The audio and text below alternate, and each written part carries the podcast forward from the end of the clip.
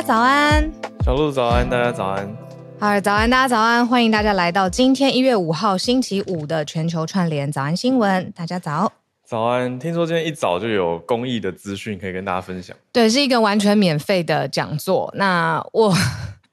我我刚好会是这个讲座的提问人，我甚至不敢说我是主持人，哦。干嘛这么谦虚？你 就因为这个人他讲的事情实在是跟当代呃太有关联了。然后这是一个完全免费的报名的讲座，嗯、办也是办在就是台湾大学里面的某一间教室，嗯、大家就知道这真的是有兴趣的人啊，真的是一个。很深刻的思想的实验，就是啊，早安新闻讲了这么久，这个国际之间的大事情，我们有讲到数据隐私，然后讲到哎，民主制度有很多，好像有很多问题，比如说哎，移民，或者哇，选出来未来的总统，呃，万一变得很激进，然后其他人又不是很，你知道同意，这时候该怎么办？有很多很多的很多资哦，比如说资本市场被大企业垄断。这些 为什么发出害怕的声音？觉得到底是什么主题，才让人期待又担心？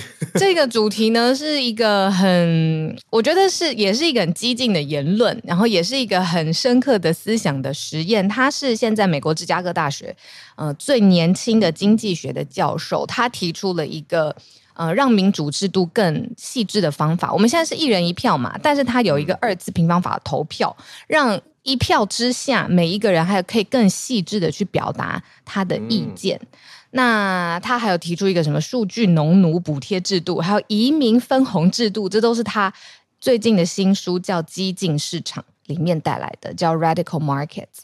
嗯、那他非常非常年轻，帅帅的以色 列人，但他提出来这些 ideas 呢？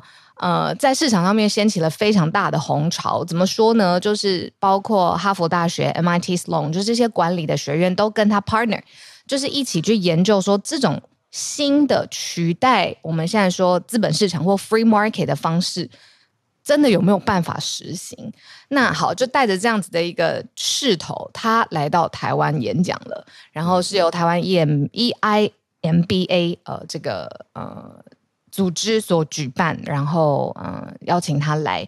那时间呢，就是在一月九号，就是星期二晚上七点半到九点的时间，嗯、大家可以好好来听他演讲。那我只是负责提问的人，嗯，蛮紧张的。对，他叫 Glenwell 葛伦维尔。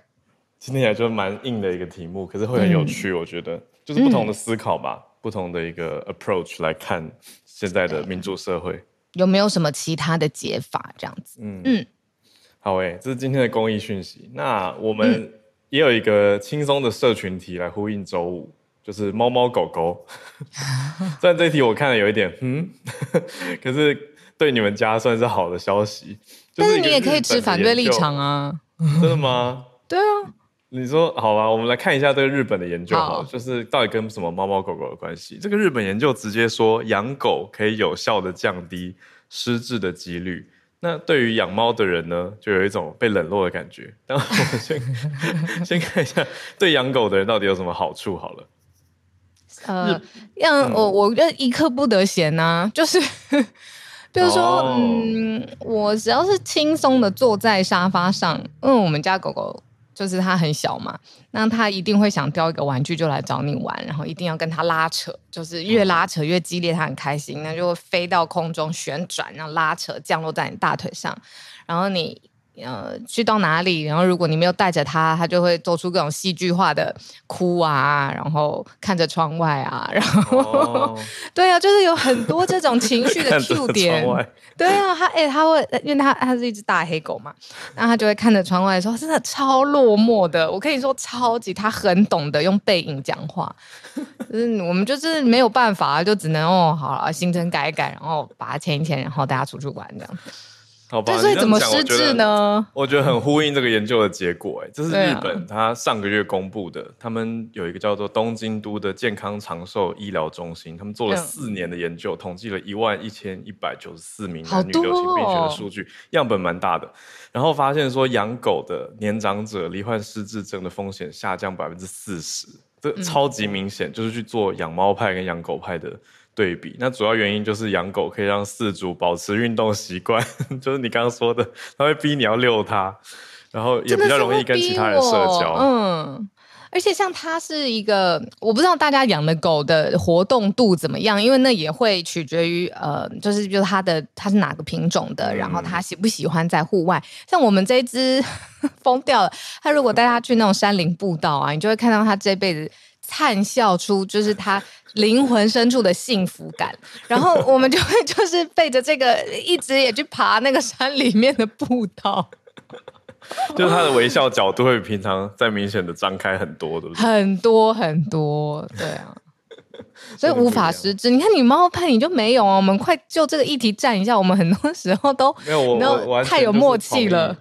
我我我我讲过吗？就我几次带我们家的猫，我试着想要让他们出门，然后他们就发出那种我被绑架了，赶快来救我，对整个社区大叫的那种。你从来没听过这只猫叫那么大声，哦、就觉得哇，原来原来橘宝可以叫那么大声哦，这种感觉。它就是那种叫我，然后我就想说你我是我是你主人 然后就赶快带它回家，它就好了。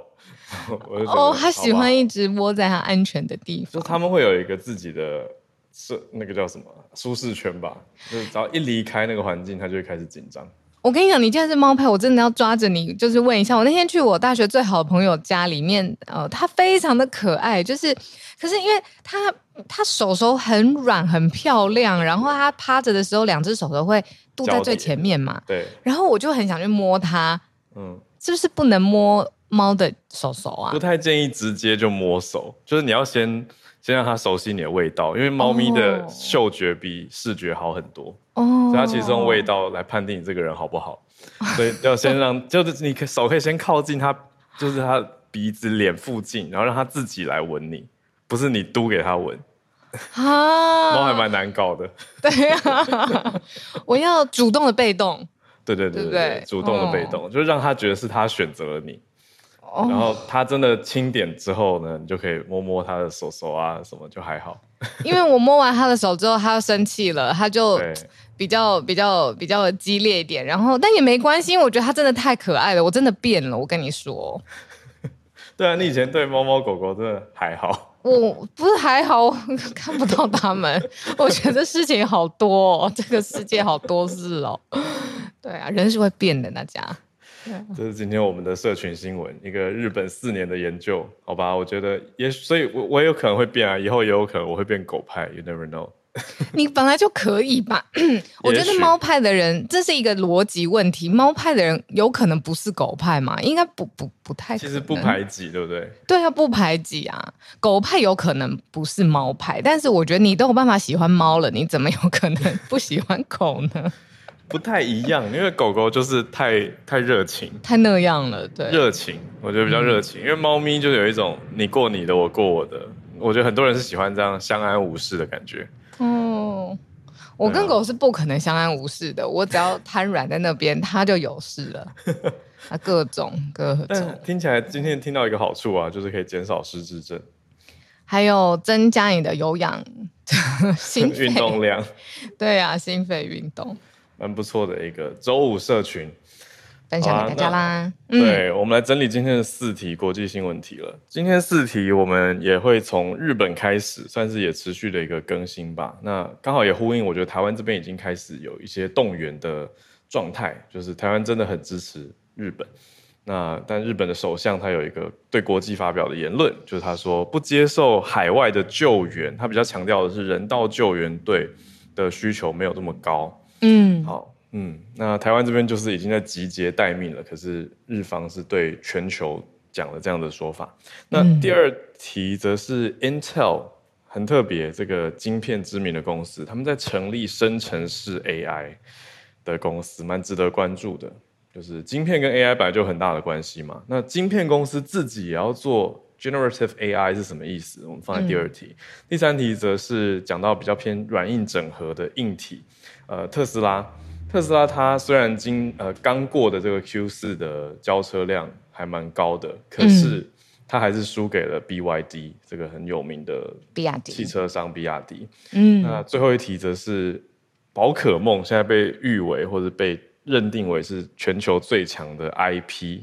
嗯，真的吗？有那么多厉害的？从昨天我们讨论了米老鼠啊，到任天堂啊，那可是宝可梦才是最厉害的吗？我们放在第四题，也比较轻松一点，跟大家聊一聊。听到狗狗甩耳朵的声音，你好厉害哦！他真的 很有画面。他知道今天有一些比重是放在他身上，讲到他蛮开心的，那就摇摇耳朵。因为我在讲到我们家狗狗的时候，我是会看着它的。我看着它的时候，我就有很多懂了画面。对啊，聪明聪明。我们今天从日本开始讲起，就是当然连续前几天，才今年第一个礼拜，日本就有很多事情嘛。嗯、那最主要的，让大家也最担心的，应该是从石川县的这个地震开始，甚至引发了海啸，所以有很多居民撤离啊等等。所以我们现在讲的震灾，主要是地震的震。嗯，对，而不是其他后续的这些火灾啊，或者是机场的事件。对，嗯、那针对这个国际的呃救援队呢，岸田文雄日本首相他是说不接受所有海外的救援。对，嗯嗯，很特别，因为其实大家也知道，呃，每次日本中出现了重大的这种嗯天灾，或者是真的很不幸的。意外，呃，台湾的捐款或者是集结救援的能力、动员力都是非常强的。那这一次当然也不例外，台湾的救援队就立刻向日本有做出表示，这个表示就是，哎，我们愿意进入灾区驰援呐、啊。呃，可是好像这个一直没有得到正面肯定的答复，外界就想说，会不会是啊有政治的原因介入呢？比如说，会不会日方顾虑中国？嗯，或者是有其他的作业的上面的考量，但是像刚才浩尔讲的，就是是首相岸田文雄他亲自出来在记者会上面，他有大呃直接表示说，呃，日方现在没有国际上面人道救援的需求，那不只是针对台湾，是全部所有国外的海外的救援都一律是不接受的。对，所有都不接受。那其他国家其实不止台湾有在表达说愿意支援，嗯、其实美国、英国、韩国、意大利、菲律宾都已经提出友善的建议，就是哎，我们可以伸送出救援。对、嗯、对。可是我觉得岸田文雄他这样其实有遭到遭到一些批评，哎，就是社群上面，当然我觉得两面吧，一定会有人支持，有人批评的。但我我可以理解，如果是一个首相。这样讲出来，有点像是要让大家安心吧？嗯，也会有安心的嗯成分在里头。嗯、呃，比如说日本社群网站就有讲说，哎，那可能是因为受灾的部分是稍微局部的，或者是他也想要保护大家，因为要确保进入灾区的路径啊、呃，是不是就畅通，或是会不会还有其他的危险？所以这是一阶段一阶段的工作。那另外，安田文雄他自己也有说，他为什么会做出这样的决定，就是说他考虑。如果你接受来自这么多，刚浩尔讲的，呃，美国、英国、韩国、意大利这么多不同的国家等等哦，嗯、那他做的日本的日方的各种准备，还有各地现在的作业情况，他判断起来是更多的呀。那他因为觉得这种准备跟作业他更多，那他宁可先不要让国外的救援进到日本来。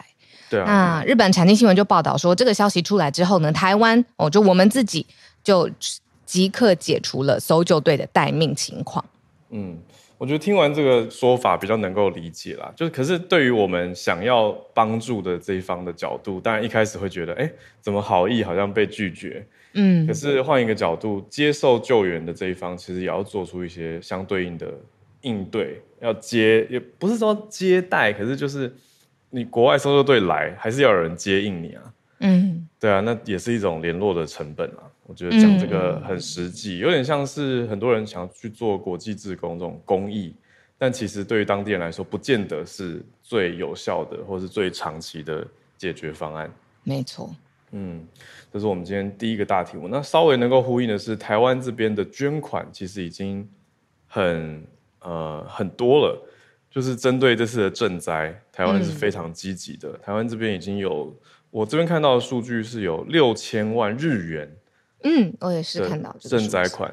对，那日本的网友回应，我觉得蛮感人的。日本有网友回说，台湾不只是朋友，更是家人。啊，对啊，嗯，超级暖心的，完全是。嗯、对，所以这边算下来，大概新台币一千两百九十二万。嗯，是外交部在昨天早上举办了一个记者会。就是支援能登半岛的赈灾，帮、嗯、日本加油祈福这样子的主题。所以呃，行政院是请卫福部来开一个赈灾专户，所以让大家知道。我觉得因为现在对，就是大家很多好心，可是也要注意坏分子，就是还是会有人去用一些这种时间点，但是既然做这类型的诈骗嘛，嗯，所以还是要认明专款专用的赈灾户。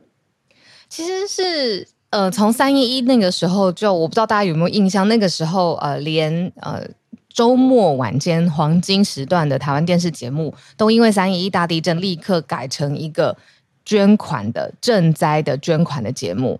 然后就是因为透过这样子，让大家可以呃直接透过你要观看电视的时候，你就知道管道，然后知道现在的数字，然后知道现在各个需要的呃各种物资啊，呃。呃，捐款呐、啊，那从那个时候，日本网友就印象很深，然后再加上这一次，所以大家的反应才会像刚才浩尔讲的说，哎，台湾好像嗯超过了就是朋友，超过了邻近的友好的国家，是像家人一样的感情。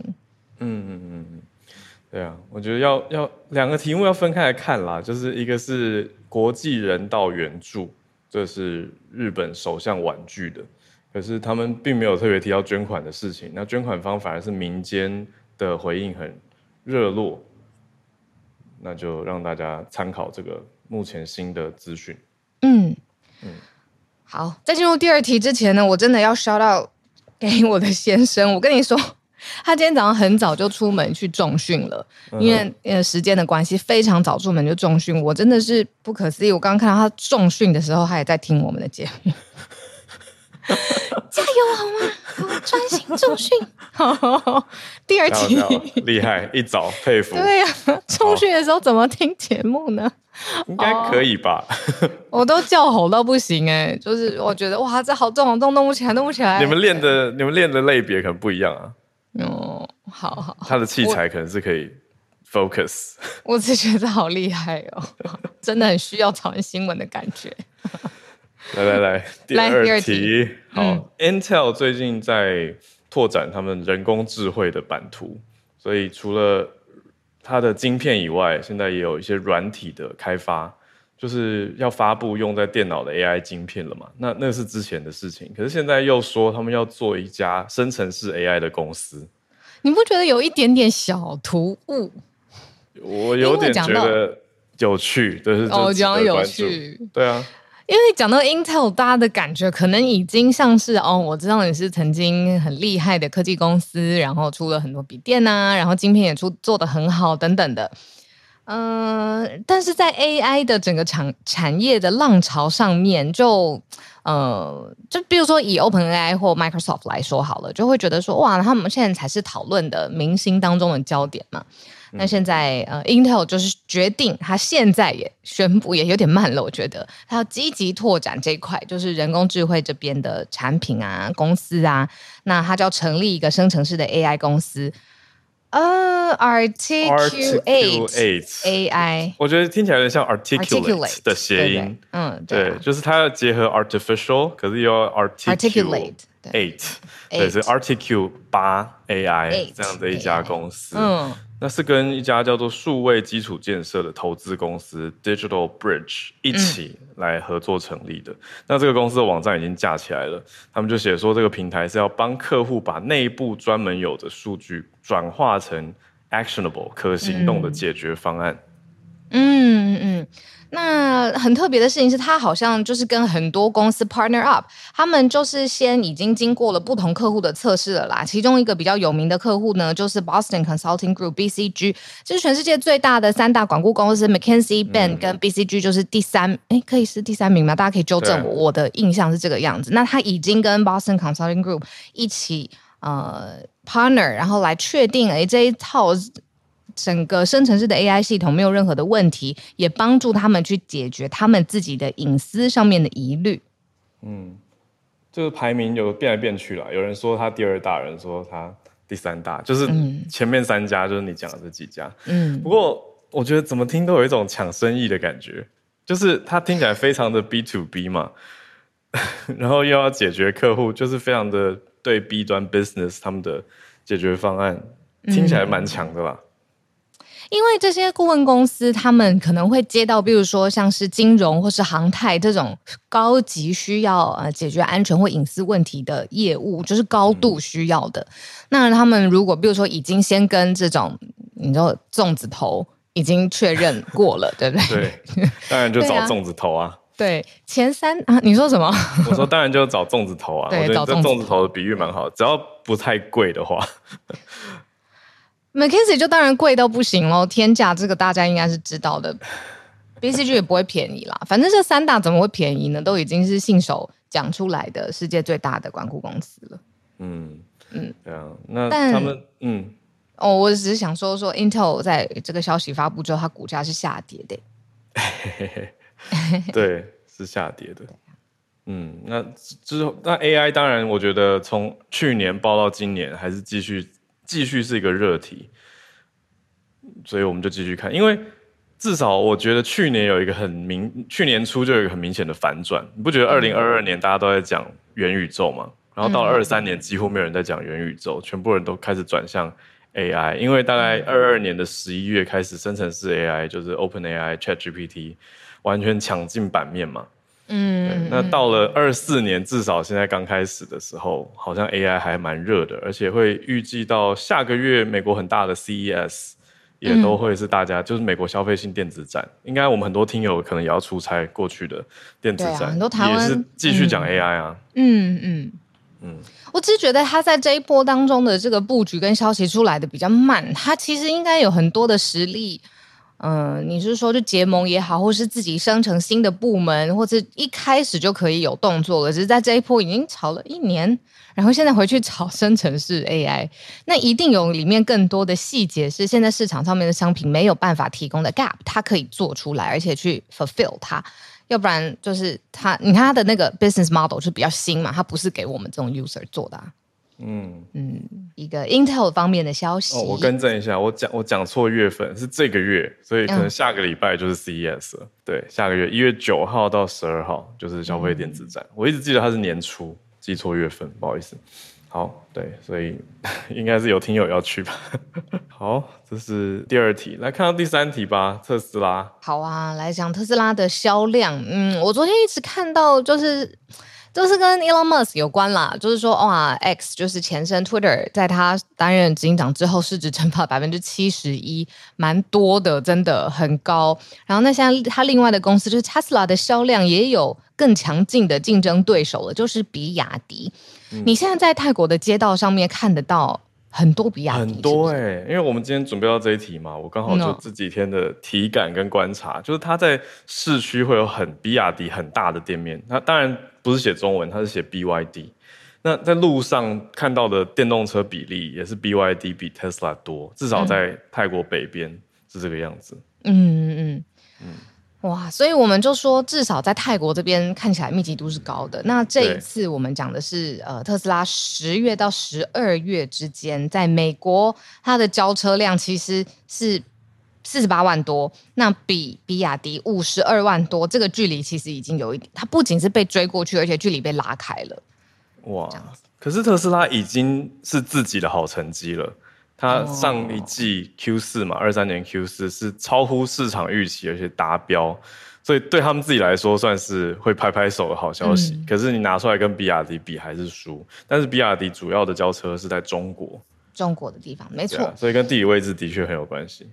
嗯，那也显示出，就是因为比亚迪是不是比较便宜，比特斯拉来说比较便宜。嗯，所以它消费者他看到的一个状况心态，就是说消费者在现在经济真的不是很好。嗯，我很明显的能感觉到。那在这个时代，可能选取一种比较平价的策略去选择自己的代步工具。那比亚迪就是在这个缺口当中。哎、嗯，可是特斯拉也有比较平价的车款啊。有吗？我觉得特斯拉都蛮贵的，哦、没有比较平价的车款。没有啊，连 Model Three，对啊，都都没有特别便宜。可是比亚迪比较特别，是它除了做电车以外，它也有油电混合，嗯、就是插电式的油电混合。嗯，所以它全世界的总交车量，如果我们看去年的话，比亚迪三百零二万，里面有快要一半，大概一百四十万辆是插电式的油电混合车。嗯嗯。可是特斯拉股价去年其实是成长的，而且是 double 翻倍成长。我们那边有一个朋友，他他从圣地亚哥回来，他只是这种正直的，但他光靠投资特斯拉的股票，他就可以用百分之二十的心力在他的正直上吧。我可以理解，对啊，就是投资很顺的人，完全是他甚至也没有在投资其他的呃野心了，他就是靠看准特斯拉这一支，然后做一些资产上面的配置的，很厉害、啊。但跟我们见面的时候就一派轻松，对啊。看对的人，嗯嗯，但就总会觉得特斯拉，你看拿来跟比亚迪比，它是有一些此消彼长的状态，可是它还是有它的市场强劲的位置啊。嗯嗯嗯嗯嗯，就是我们看到 Tesla 自己跟自己比的话是成长的，可是全球比起来，哎，你知道现在全球电动车霸主似乎会是比亚迪，而不是 Tesla。还有很多中国的车款，就是中国自己他们出的，当然就是在中国的市场上面交易的比较多的。嗯、呃，我相信蔚然、小牛这些都是吧，嗯、就是之前也炒得风风火火。当然就是在国际上面的市场上面，大家还是看这两个品牌比较多。嗯嗯，哎，来看一下比亚迪这间公司，它背后的组成是什么？它上面还有没有更多的其他的？你知道母公司？还是他就是他自己？你猜我现在在干嘛？我在问 ChatGPT。我看到比较有趣的近期的新闻是印度在挡比亚迪啊。哦。对啊，那印度反而是邀特斯拉。嗯。就如果你以两大龙头来讲的话，对啊，印度就挡住比亚迪这边，很明显比亚迪是中资为主啦。中资，嗯，完全的，嗯、上面也没有其他的母公司。而且 ChatGPT 还跟我说说他们有一个轨道交通的产品线呢。就是他做那个交通，尤其是跟轨道交通有关的 solution，包括了轨道电动车、电动巴士，就是在城市上面可以运用的，不只是对于会开车的车主来说。哦，你说那种单轨，嗯，monorail 这种城市轻轨，有轨电车，对啊，嗯，哦，不是什么有轨，哈哈哈，就是有轨道的那种。不是，我们讲的是什么？每小时运能是一万到三万人，而且时速可以到八十公里的那种轨道列车，有轨道的列车，就是让一些城市使用。嗯，那比亚迪就看起来拓展业务还蛮蛮广的，而且野心也很大，就听起来是。一带一路里面很重要的 一家公司，哎、欸，他好年轻哦，他比我们年轻好多，他是一九九五年成立的公司，嗯，也没有、啊嗯、在深圳起家的，嗯，年轻一点点。好好，我知道了，谢谢大家。我今天主持到这边告一段落，谢谢大家。我们等下，我们还有一题。我先去哭一下，再回来。我们还有一题，我们还有一题。呃，轻松的宝可梦，宝可梦真的是最强的 IP 吗？现在大家就在比啊，除了我们刚刚讲的米米老鼠。嗯、哦，我昨天我昨天又在那边迪士尼魂大爆发。我昨天看了 Disney 出了一百年的那个纪念影片，叫做 Once Upon a Studio。哦，就在那边看到很感动，就是看到米奇跟 Walt Disney，就你知道这是后人做出来的一个互动，可是对你还是觉得啊、哦 oh,，Gosh，对，就是他他们现在大家都在比说宝可梦跟米奇还有 Hello Kitty 三丽鸥比起来谁比较赚钱啊？嗯、所以以赚钱能力比起来，宝可梦赚的真的比较多，所以把它列成是全世界最强的 IP。是真的没错。那之前是不是有一部那个 Tom Hanks 演的？哦，演他，他演啊、呃，就是 Walt Disney 迪士尼本人。对啊，对。可是是不是把它设定成叫 Mr. Banks？我来立刻找。对啊，我记得，我记得好像那部蛮蛮特别的，就是讲的其实是迪士尼的故事。嗯，就是，是好像把它设定成不同的名字。啊、嗯，看一下。一下之间找不到。Saving Mr. Banks。哎，对啊，为什么啊？可能就不要太直接吧。对，没错，你是对的。嗯。那、啊、我们这个要讲宝可梦的什么呢？就是我身边好多人追宝可梦，已经追到一个 Pro 等级的。我我进我没有还没有进入这个世界，就是已经看到各式各样的那叫什么玩偶，不是玩偶，公仔，还有牌卡，哦、然后还有周边吧，这样子。延伸的说一下，嗯，对，真的很多哎、欸。那他们光靠授权，就是 IP 授权哦，他们已经赚了九百二十亿了。我要看一下这个单位是什么。全世界授权去做各种卡牌抓宝，还有品牌上面的联名，让粉丝去疯狂抢购。我会看一下这九百二十亿单位是什么？对啊，我现在在在仔细的看，应该是台币吧？呃，美元，虾米，太高了吧？然后整正式超过了像我们昨天讲的 Mickey Mouse、维尼的 Pooh，然后 Hello Kitty。嗯嗯，对，真的是美元。嗯。对，那是一家金融服务公司去做的统计，他们叫做 Title Max，嗯，估算出来的三十年来，这个 IP 已经三十年了吗？哇，宝可梦有三十年，二十七哦，To be exact，OK OK，对。对，二十七年，对，这些卡牌我觉得是以前一开始没那么红，可是这几年除了呃，应该说跟着 Pokemon Go，那重新又红到下一代，到小朋友他们会去收集卡牌。嗯，跟游戏结合在一起，就是也是做到很厉害的软硬整合啊。嗯嗯，那他说这种软硬整合，然后还有呃广泛的授权出不同的周边，这种合作呢，他们的目标就是要让宝可梦的形象牢牢的留在粉丝的脑海当中。然后很反直觉的一个这个金融的调查，就是在授品呃授权的产品当中啊。项目里头最重要的是时尚跟服装，就是配件啊，啊衣服。真的有人在买这个？应该有哎、欸。对啊，所以我都很反反直觉吧。你说扮成小智吗？或是配件啊？我觉得好像有一些配件，比如说有皮卡丘的包包，啊、这，这个蛮可以蛮、嗯、可以理解的哦。这应该非常非常多。嗯嗯嗯。还有联名到泛古博物馆，真的很厉害。啊，好跳痛哦！嗯，你说有有宝可梦的服装，这个就广义来说就很多了啦。嗯，顶级的 IP 就是它了啦，不用再纠结了。嗯，就是如果你还觉得哎、欸，可能是别人，或是小美人鱼，根本不是这样子，就是宝可梦。哇，非常厉害。那 even 白雪公主，聊天室有人说第一代就有卡牌，我真的没跟到哎、欸。我觉得那个时那个时候，就是同期在红的，应该是游戏王的卡牌才是至少台湾的年轻人真的热衷疯狂的事情吧。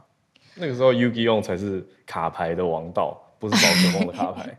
那个时候，宝可梦在台湾红的是夜市的盗版小公仔，我家超多。那是盗版的，没有授权的，没有贡献九百二十。比较便宜啊，然后爸妈也愿意帮你买下去，哦、因为你走去百货公司一只一尊就真的很高。我在百货公司看了很久，然后最后到夜市，我们就会可以用扫盘的，你就知道爸妈的那个接受度差很多。一尊呢，我用这种真的很贵，这个计量词。对，嗯，我跟你说，我很糗，我不怕大家笑，就是我到现在对于卡牌的印象还留在我小时候会跟别人。玩的一个东西，你按它，它会盖在别人身上。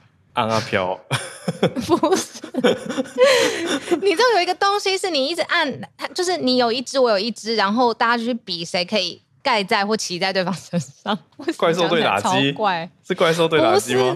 不是，是也是一片的东西，它很像是一个牌子，但是它是一片，它可能是一片 IP，然后它平平的，就是豆片啊，这是叫豆片吗？对啊，那不叫阿飘吗？那不叫阿飘吧？真的，昂阿飘，昂豆片吧？我听成叫那不叫阿飘，不是阿飘。哦，好好，对对对，就是它有点是塑胶，有点透明，然后你要硬硬是把它弄在对方的身上，这样。聊天室爆炸了，为什么？豆片，豆片，豆片。哦，好好好，豆片。对对对，好，知道知道知道。我刚听成说这不是阿飘啊，我一直以为昂阿飘是豆片的台语，哎，还是我搞错了？有人叫扁扁拼拼是什么？是不是有不同的名称？但豆片好像是最官方的哦，不一样哦。哦，好好好，哇！阿飘是纸做的，OK OK。阿标哦，是波是不是？昂阿标，昂阿标啊，应该是昂阿标。但你讲的塑胶的这个是豆片啦。OK，好，聊天室爆炸了。古老玩具，不要不要这个词，我觉得看好伤心哦。古老玩具。好直接的，所以不要这样吗？对啊，古老的。好，我觉得我们有一些听友真的完全不知道我们在说什么了。有兴趣大家可以去找豆片，好了解一下不同年代的童年。拼拼拼，有人把它拼出来了。拼拼平拼，我在干嘛？我快有失智症了，我要抱一下我的狗。豆片富翁，南北名称不一样，哇，好有趣。对，加立可白一定要涂立可白。这个攻略就是我刚刚正要讲这个，因为立可白会让它造成有一个比较好的摩擦的施力，就是 unfair advantage 啊。对对对对对，现在用这个英文就把它解释了一下，这样子，让它不要听起来那么古早。哎、欸，我以前是那种涂超厚。涂超厚，对，我要说的事情是我以前小时候是那种超级无聊戴眼镜，然后只会就是写功课的那种学生，所以能够玩那个豆片对我来讲是我人生的光荣时刻，因为我觉得哇，我好坏哦，我就是我可以在做，就是班上同学、就是、融入大家，对啊，融入大家，然后我可以做这种老师也觉得可能不是很好的事情，但根本没有。对，所以我会记到现在。所以你不涂立刻白？我那时候，我我记得我不会我很有印象，是我涂到过后，我自己都觉得不 OK，可是同学却没有检举我。我就想说，这个游戏到底哪里公平？这样不是大家都涂很厚就好了吗？很奇妙。对，哎呦，好啦，这个古老玩具的回忆，真是不好意思了，大家，我们掉进了这个古老的 回忆当中。对，我们从宝可梦竟然延伸到豆片。好，我们要拉回来全球串联的时间。好。各位听友来跟我们分享你所关注的消息。好，我刚刚在讲 Intel 的那个新闻的时候，我就觉得不妙，要请大神来补充一下，因为搞不好 Intel 的布局是很深的，只是我不知道而已。你说我们把它讲得太浅？对啊，好像怎么从现在才加入这种，还笑他，但搞不好是他的研发早就已经很强很久了。所以我们我刚刚邀请了 James，但是、嗯、呃，先邀请香艳馨琪老师。是，老师早。早安。哈小鹿早，二零二四年新年快乐，新年快乐，老师。呃，我今天呃想要分享的是，也是加拿大新闻啊、哦。那呃，在加拿大昨天应该是十二个小时以前，他就呃公布了一个消息，就是加拿大拒缺拒拒绝发签证给一个中国学生。那他原本是在移民官那里就被拒绝了。那这个中国先生呢，李先生他就决定上诉。结果法庭啊、呃、决定呢，还是呃继续维持这个决定。那这个案例会变成加拿大的第一个把间谍的定义变得比较广的一个案件。那这个中国学生他原本是要到瓦特鲁瓦特。滑铁卢来大学来念的，那他原本想要念的叫做 microfluidics，就是微流体力学。嗯、那微流体力学它基本上就是很大的应用是在于药物的新陈代谢上。那虽然没有证据，这个李先生他是中国政府赞助出来来读这个博士学位的，但是因为他在北京的时候，呃，他的学校跟中国的国防部是有非常密切的关系的，所以在呃，可能多年前大家都知道，在川普当总统的时候，是不让很多中国研究生到美国来就读一些生医或是科技方面的，嗯，呃的学位。那也因为这样子，加拿大政府也在二零二一年有报道说，所有的很多的中国研究生他们转移目标要来加拿大，那所以加拿大政府也开始因为国安的问题，也非常谨慎的去检视这些研究生的来加拿大念相关的科系，所以这算是嗯发生的第一起。第一个案例，那从此就是有关间谍的这个定义也会被扩大，呃，另外的解释。那我有一些资讯在我的 bio，大家有兴趣可以看一下。谢谢。嗯嗯，哦，谢谢老师，谢谢老师。老师，你现在人在哪儿？哦，我还在台北。哦，还 在台北。我昨天从垦垦丁上来，所以我九号会去台大。哦哦哦！老师九号会去哦。OK OK，好好好好好。老师 到时候见面。老师，你是因为为了投票回来的吗？可以问吗？呃，我我们原本是家族旅游，然后啊、嗯呃，我先生跟小孩八号就得回去，小孩要上课。哦，那我是要留下来投完票才回去。嗯，老师所以十五号回去。嗯、对，啊、哦，理解。好。老师，那可以跟我们一起开票了。我们有开票节目，对，太好了，欢迎老师。嗯，对啊，这个我看这消息非常非常的新，就是几个小时前，其实环球邮报才报道出来。现在连这个学生的全名其实都还没有确定的中文，因为是环球邮报是英文报道嘛。对，但确定他姓李啦，就是看得到英文的拼字。对，这的确是一个加拿大对中国新的裁决。那我们。继续连线到 James，就是呼应刚才我们讲的这一题，欢迎 James 来大大的补充。嗯、James 早安，Articulate。好，在小东早，对，就就想来补充一下啊。其实刚刚我对这个新闻，就昨天我有看到，然后反应也是有一点，就是比较不以为然，应该这样讲。不过我还是就是去分析了一下，那其实还是有一点点 Intel 可以发展的地方。嗯，那我就稍微讲一下这公司好了，就 Articulate 那个 AI 嘛。然后这个公司呢，目前看起来是要用一个 spin out 的模式来从 Intel 就是跳脱出来，就是他们基本上不会是同一个公司，就是可能 Intel 会拥有它的股份等等。可是，在体制上来说是两个公司。那在 Intel 的历史上，有另外一个公司其实也很有名，也是从 Intel spin out 的。它叫做 Mobileye，然后它做的是就是 ADAS，就是呃驾驶辅助的系统。然后它其实在业界算是有点像隐形冠军吧，就是说它在 Toyota、在 Subaru 或是 BMW 或是 Porsche 都都有用它的系统，甚至 Tesla 一开始它的这个 Autopilot 的系统也是用 Mobileye，后来才在内部自己做。其实它是蛮有名的。然后 Intel 可以做出这样的技术，代表说它可能有一些厉害的人啊，或是有厉害的技术在内部，有黑科技也不一定。不过我就稍微就去研究了一下这个 business case，个人还是比较没那么看好。我就稍微讲一下为什么好了，因为先从它的这个 business case 开始讲好了，就是它的 use case，他们是专注在生成式 AI 的一些文字还有影像在在一些可能比较高的一些 security，就是治安。方面，或是说比较特别的一些知识的一些商业用途来做，我看起来是一个 consulting 一个顾问的服务。然后他目前第一个 client 嘛，应该算是 client，就是有点 partner 的感觉，就是 BCG 嘛，Boston Consulting Group，嗯，就可以看得出来，以这样子的一个科技顾问为导向。那在这样子的业界里面，其实以前很有名就是云端服务，这时候很多公司这么做，像就像 Accenture 啊、Deloitte 啊、Infosec。还有就是印度的 Tata 之类的一些公司，还有 MBB 嘛，这三家非常有名的管理顾问公司都有在做。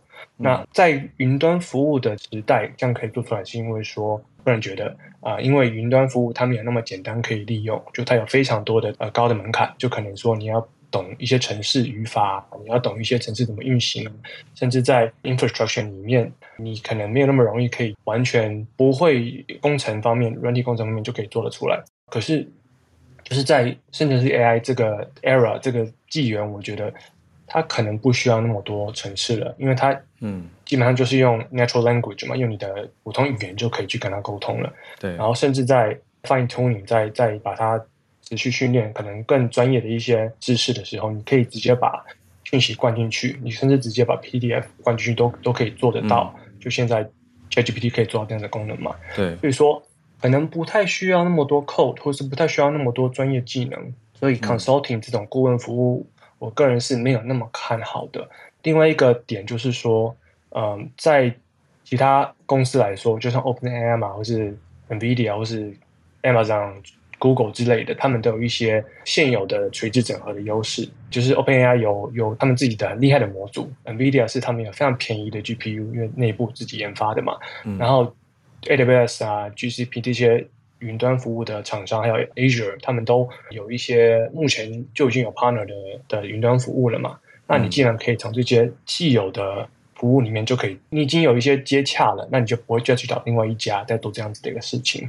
那既然你不需要那么多的 expertise，那我觉得这几家大的 player 可能会还是会把这个市场吃掉。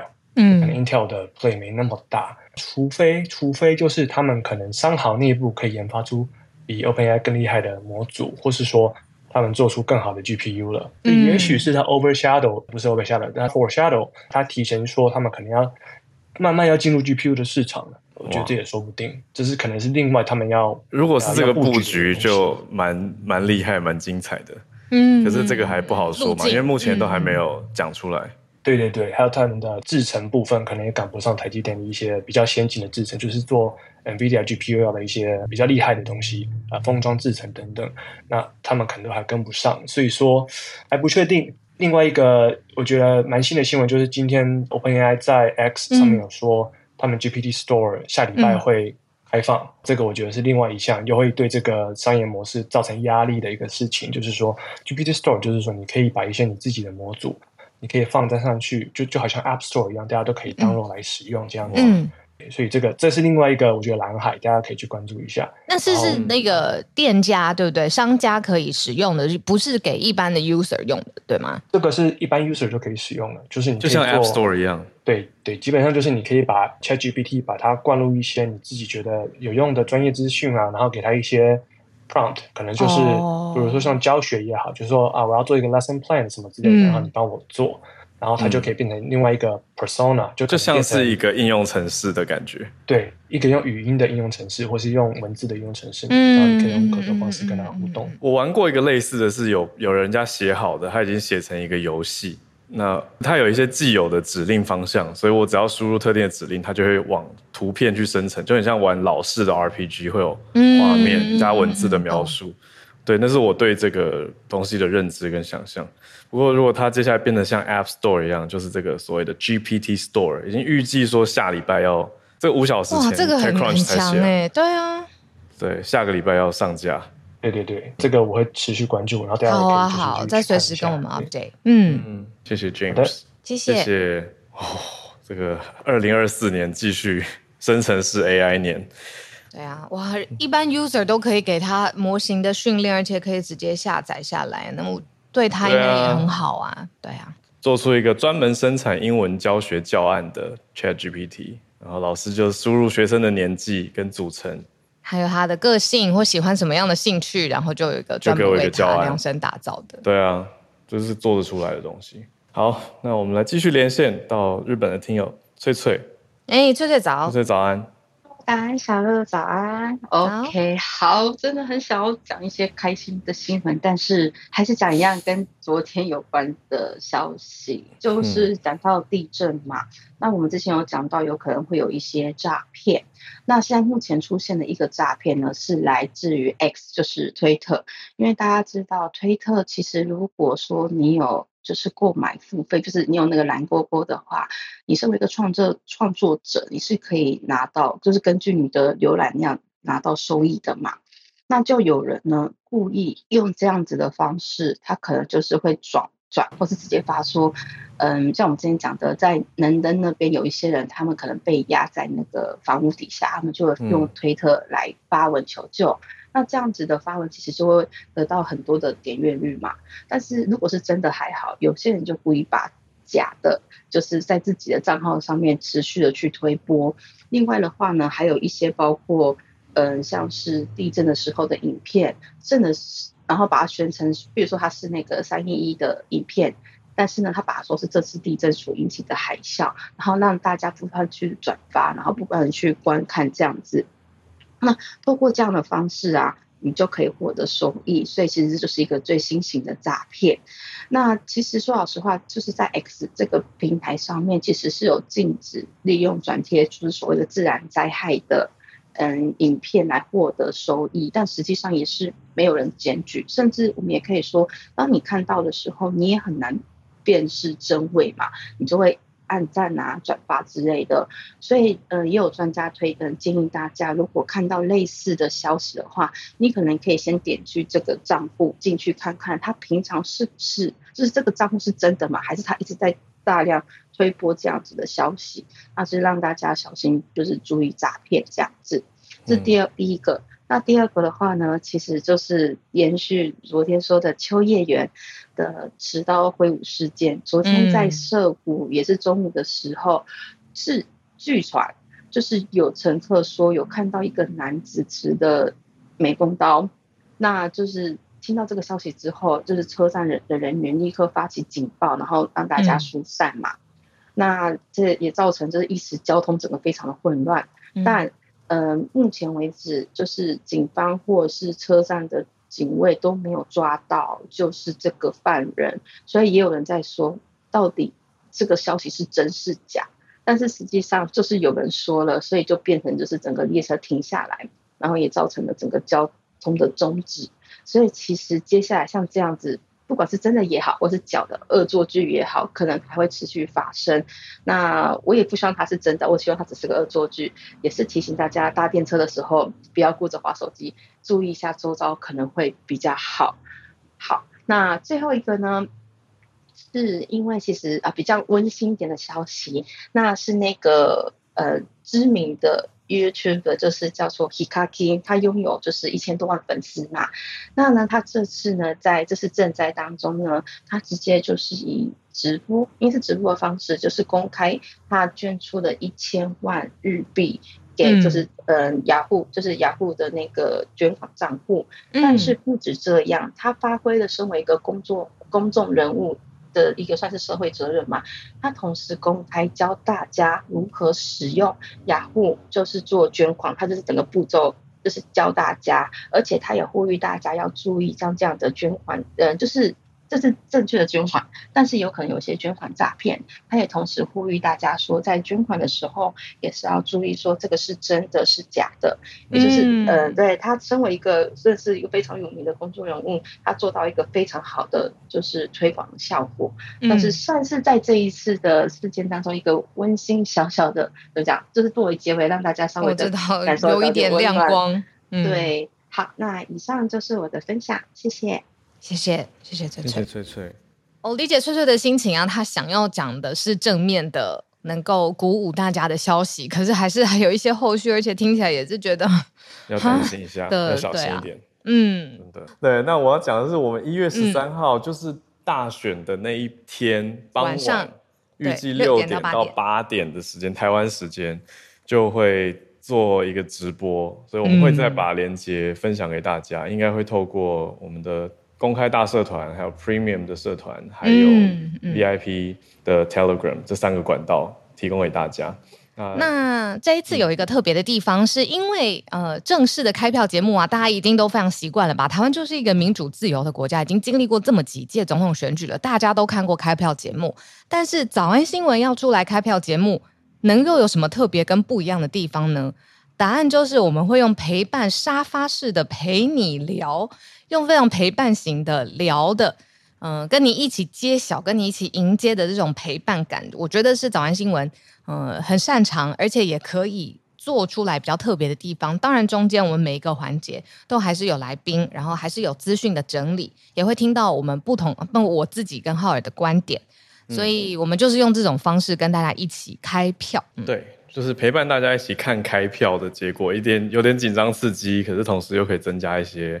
呃，关于政策的分析啊，还有知识，那我觉得更长远的民主社会不是一天两天的事情，它是很多大家一起形塑意见的过程，所以希望是一个有意义，嗯、但是又轻松，可以跟大家一起看开票结果的节目，嗯，那就一起来期待一下。没有狗血名嘴，聊天室有在说哦，很多狗血的名嘴没有，我们针对议题有去约，真的是找不狗血的。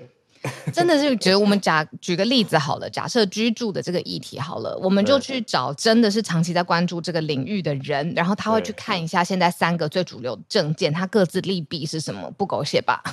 对啊，而且一定有好也有坏，所以大家可能听了不一定很开心，因为有可能你支持的候选人他的政策被批评，可是以民主社会来说，这是好事吧？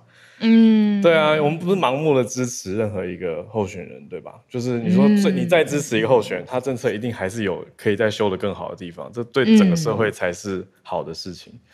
所以希望可以超越蓝绿白，然后让大家一起看到一些嗯，整个社会可以一起更好的方向。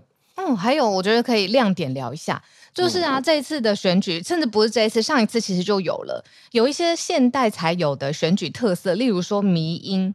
迷因在整个选举的过程当中，大家看到超多梗图啊、笑点啊、小 reels 啊，这些是超新的社群特色。它对于选战之间这个互相影响的关联是什么？